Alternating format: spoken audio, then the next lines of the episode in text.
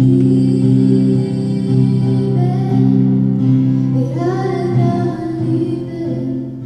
Mit ihrem Lied Liebe sollte die Abiturientin Catalina Ciorte nicht die einzige an dem Tag sein, die den Schülern, Eltern, Lehrern und auch Ehrengästen Tränen in die Augen bringen sollte. Es war ein emotionaler Abschied, vor allem weil das Jahr mit Fern- und Online-Unterricht für alle besonders anstrengend und zehrend gewesen war. Umso überraschender die guten Ergebnisse der 25 Schüler der 12. Mathe-Info-Klasse an der Deutschen Nikolaus-Lenau-Schule Spezialabteilung in Temeswar, die einen Abiturnotendurchschnitt Durchschnitt von 1,32 erlangen konnten.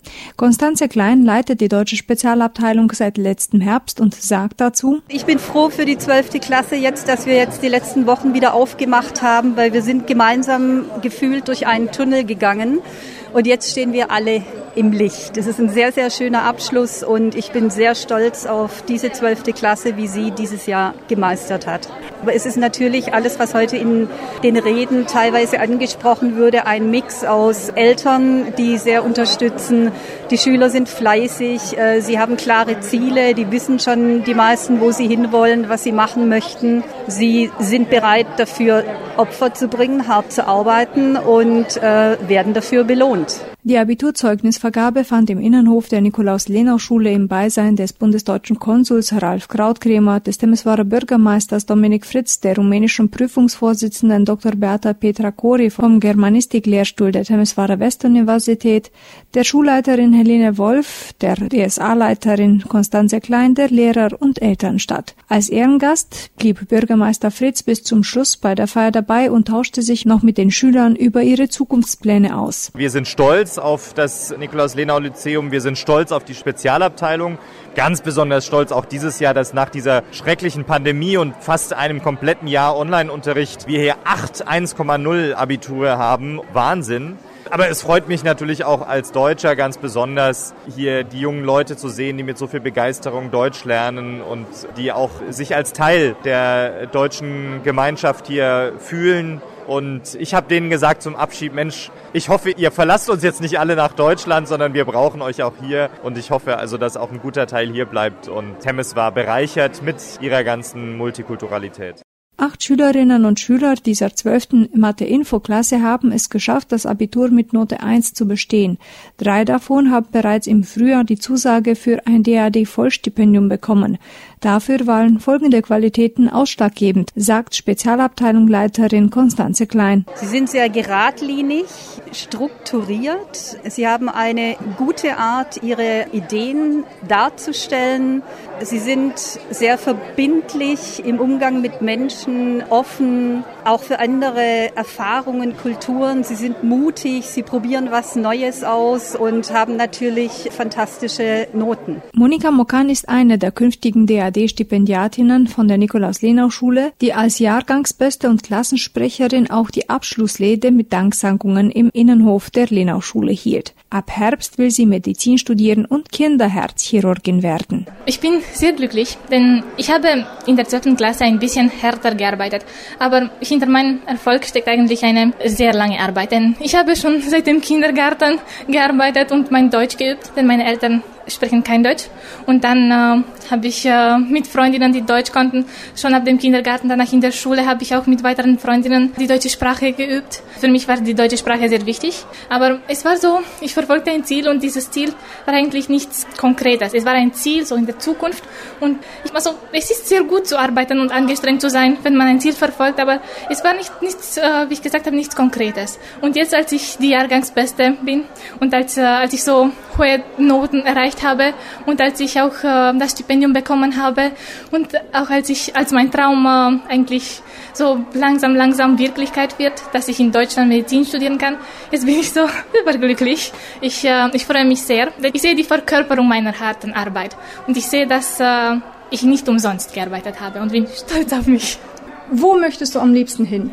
Also am liebsten würde ich äh, entweder nach München oder nach Gießen. Also mich interessiert äh, die Pädiatrie und äh, auch die Kardiologie. Also ich würde so eine Mischung machen. Und äh, Gießen als, gilt als einer der größten Kinderherzzentren aus Deutschland. Und äh, deswegen fühle ich mich äh, von Gießen angezogen. Welche Lehrer haben deinen Werdegang besonders beeinflusst vielleicht? Also meine Klassenlehrerin hat eine wesentliche Rolle gespielt, wie ich das auch in meiner Rede gesagt habe.